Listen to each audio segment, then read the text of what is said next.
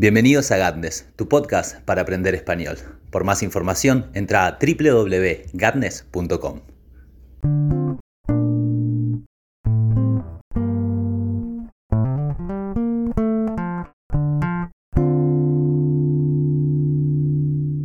Hola a todos y bienvenidos a Gatnes. Este es el podcast número 9, nuestro noveno podcast. Hoy vamos a hablar de objetos que pasan desapercibidos pero son esenciales. Esas cosas a las cuales no les prestamos atención pero que cuando menos lo esperamos nos pueden ayudar, ser útiles y, ¿por qué no?, también pueden salvarnos la vida. Seguramente habían notado que por dos semanas hubo un silencio de mi parte. La razón es que estaba pensando de qué manera podía mejorar la calidad de mi contenido. Y decidí que a partir de ahora el podcast va a ser escrito, así que seguramente notarán la diferencia entre los siguientes podcasts, incluyendo este, respecto a los anteriores. Y empecemos. ¿Cuál se imaginan ustedes que podría ser uno de esos objetos invisibles pero esenciales? Les voy a contar del primero, una aguja de coser. Su cuerpo metálico, largo y brillante, se abre finamente para darle una cabeza y en su otro extremo, punzante y atrevida, se yergue una punta violenta, capaz de abrirlo todo si la presión es la correcta. Le agarraríamos cariño a este objeto intrascendente si lo miráramos con ojos de abuela o de madre, que son las que tantas veces en nuestra niñez remedaron nuestras prendas rotas. Pero una aguja, por esbelta, larga, incisiva que sea, no deja de tener la cabeza hueca, y eso debería al menos preocuparnos. Los cabeza hueca son siempre incontrolables, antojadizos, impredecibles y por eso mismo violentos. Nunca se sabe cuál será el alcance de un pinchazo. Aún nuestras tiernas abuelas, para evitar su insanía, se cubrían la punta de los dedos con dedales por esa bronca que genera un pinchazo inesperado, por ese estigma que resulta una mala praxis, tendemos a olvidarnos de la existencia de las agujas como si no hubiera una en cada casa, expectante y sedienta de que se rompa una prenda para probar nuestra sangre. La historia que les cuento sucedió a mis 13 años. Era una tarde bella y yo tenía que colgar, martillo en mano, un cuadrito o algo por el estilo en mi pieza.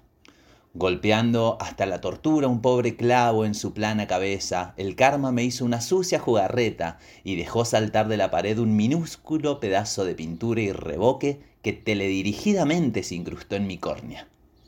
Sabía ya entonces que cuando algo nos entra en el ojo, lo mejor es no frotarse los párpados y más bien dejar que el mismo ojo lleve el objeto extraño al lagrimal para expulsarlo. Así que no lo hice. Como consecuencia de esta acción por omisión, de dejar que mi ojo hiciera las cosas por mí, el pedacito de pared parecía cada vez incrustarse con mayor fuerza en mi ojo. Me acuerdo que al principio se me humectó la zona, porque el lagrimal estaba tratando de humectarse para que el objeto se deslizara hacia él más fácilmente. Pero al poco tiempo ya no tenía un ojo, sino que tenía una sucursal de las cataratas del Niágara en la cara. No saben cómo corría el agua por el rostro, sin interrupción ni pausas. De repente tenía una mejilla normal y la otra era la faz desilusionada de una quinceañera dolida que mira al futuro y lo rechaza, porque acaba de perder su primer amor. Era un desastre. Tenía el ojo hecho una compota, todo rojo, lloroso, venoso, espantoso. Voy y le digo a mi mamá que me dolía y que me dejara frotarme porque ya no lo bancaba más. Pero me dice que lo mejor es dejar a la naturaleza seguir su curso. No comprendo ni respeto su juicio pero lo acato. El tiempo, como suele hacerlo, seguía pasando, pero no pasaba como siempre. Hay varias formas en las cuales pasa el tiempo. Por ejemplo, si se está junto a una persona que se quiere, a la vera de un río, jugando a hacer círculos sobre su piel con la yema de los dedos, mientras se calla o se habla, pero se mira y se siente, entonces el tiempo pasa lenta y placenteramente, y uno como que se olvida que es en el tiempo.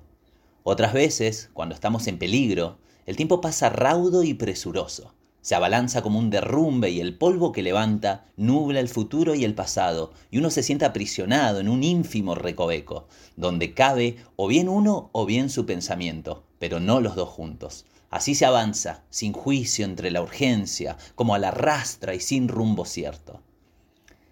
Si tenemos que elegir, mi forma de pasar el tiempo se parecía más a la segunda, pero con una piedra en el ojo. Súmenle a la urgencia el dolor y verán que no otra cosa que la desesperación es el resultado. A estas alturas yo ya me había refregado los ojos hasta con el codo. La piedrita parecía el puñal de un enanito malvado que por un placer perverso acuchillaba mi córnea con celo, buscando el camino más corto para desangrar mi cerebro. Y además ya era de noche. Había estado más de cinco horas llorando de un ojo, así medio triste y medio ciego, tratando de simular que eso era vivir normalmente. Cuando no aguanté más, volví a mi mamá. ¿Y para qué? Se le ocurrió el peor de los remedios. Imagínenselo, se les mete una basurita en el ojo. Se pasan el día entero llorando y el dolor no los deja estar. Van con la persona en la que más confían en el planeta para que los ayude y se le ocurre que la única solución es sacarla con una aguja. Sí, con una aguja. Pataleé, corrí, lloré, con el otro ojo también, y me negaba, me negaba rotundamente a hacerlo, hasta que accedí. No sé si alguna vez han visto algo muy muy de cerca. Hagan el intento, llévense cualquier objeto y pónganlo bien cerquita del ojo. Van a ver cómo se pierden los contornos y cómo oscilan, cómo tiemblan. Cómo el ojo intenta enfocar, pero como no está a la distancia suficiente del objeto, se ve difuminado y tembloroso. Ahora imagínense que el objeto es una aguja que se dirige directamente a su ojo y que empiezan a verlo borroso, y lo único que ven bien es una mano temblorosa que lo sostiene. Sí, se mueren de miedo. Piensan ahí mismo que van a quedar tuertos por el resto de su vida, y ya que están van pensando en sacarse también una mano para ponerse un garfio. La respiración se les agita, su mamá los reta para que estén más quietos. La aguja se acerca, la mano tiembla, el corazón late, el miedo se expande, la aguja toca, el lagrimal llora, la piedrita se mueve, el párpado se raspa, el miedo se incrementa, la mano aún tiembla, el corazón se acelera, la aguja avanza, la piedrita sale. Ese fue uno de los momentos en que más miedo tuve. Y una suerte extraña y una osadía que no tiene nombre nos demostraron que mamá podría haber sido cirujana. Desde entonces sé que una aguja de coser es un instrumento que en las manos correctas puede salvar una vista. Y obviamente espero que nunca les toque comprobarlo. También espero que este podcast les haya gustado. Si encontraron palabras extrañas, no entendieron bien algo o quisieran tener el texto para leerlo, diríjanse a www.gadnes.com, que van a encontrar la transcripción de este episodio.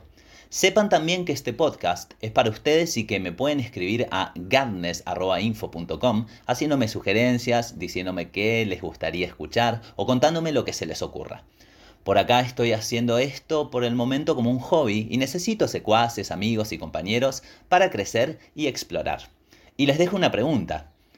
¿Qué otro objeto les parece que pasa desapercibido pero es completamente necesario?